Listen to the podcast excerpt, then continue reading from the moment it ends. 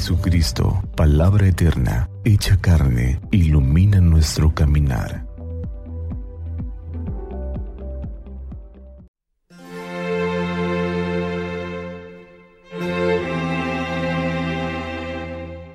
Del Evangelio según San Marcos. En una ocasión en que los discípulos de Juan el Bautista y los fariseos ayunaban, algunos de ellos se acercaron a Jesús y le preguntaron, ¿por qué los discípulos de Juan y los discípulos de los fariseos ayunan y los tuyos no?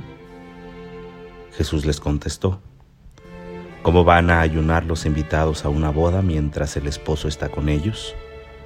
Mientras está con ellos el esposo no pueden ayunar, pero llegará el día en que el esposo les será quitado y entonces sí ayunarán. Nadie le pone un parche de tela nueva a un vestido viejo, porque el remiendo encoge y rompe la tela vieja y se hace peor la rotura. Nadie echa vino nuevo en odres viejos, porque el vino rompe los odres. Se perdería el vino y se echarían a perder los odres. A vino nuevo, odres nuevos.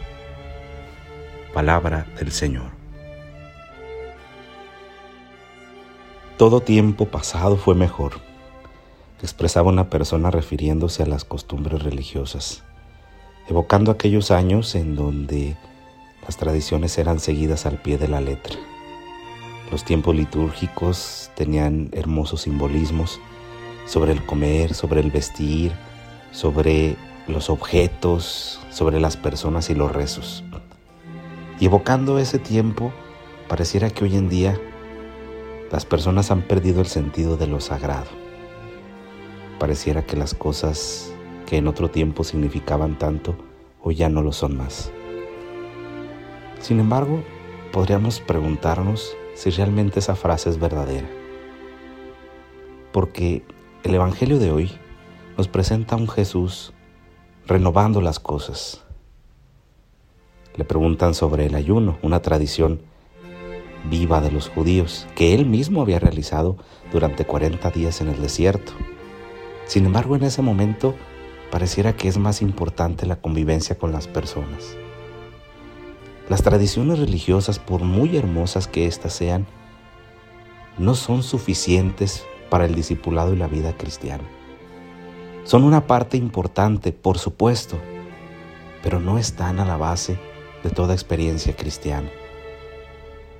Lo importante en la vida es contar con la presencia del esposo entonces sí, la alegría genuina surge, las tradiciones cobran sentido, pero en muchas ocasiones y en muchas de nuestras tradiciones, en las comunidades donde despertamos nuestra fe y convivimos con esta experiencia religiosa, estas tradiciones y costumbres no significan mucho en la vida concreta de las personas.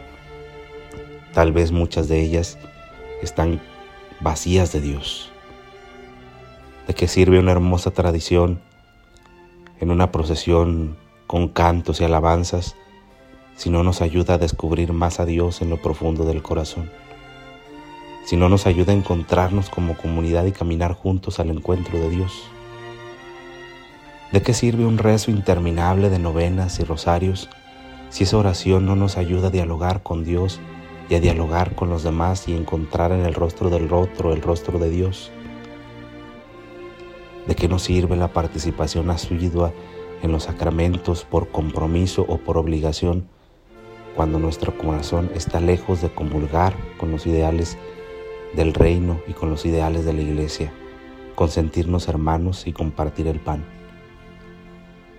Las solas tradiciones religiosas no son suficientes para encontrar a Dios. Es al revés. El encuentro cotidiano con Dios le da sentido a los rosarios, a los sacramentos y a las procesiones. De tal manera que pienso yo, todo tiempo pasado no fue mejor. Todo tiempo pasado fue distinto. Y el Evangelio lo dice de una manera hermosa.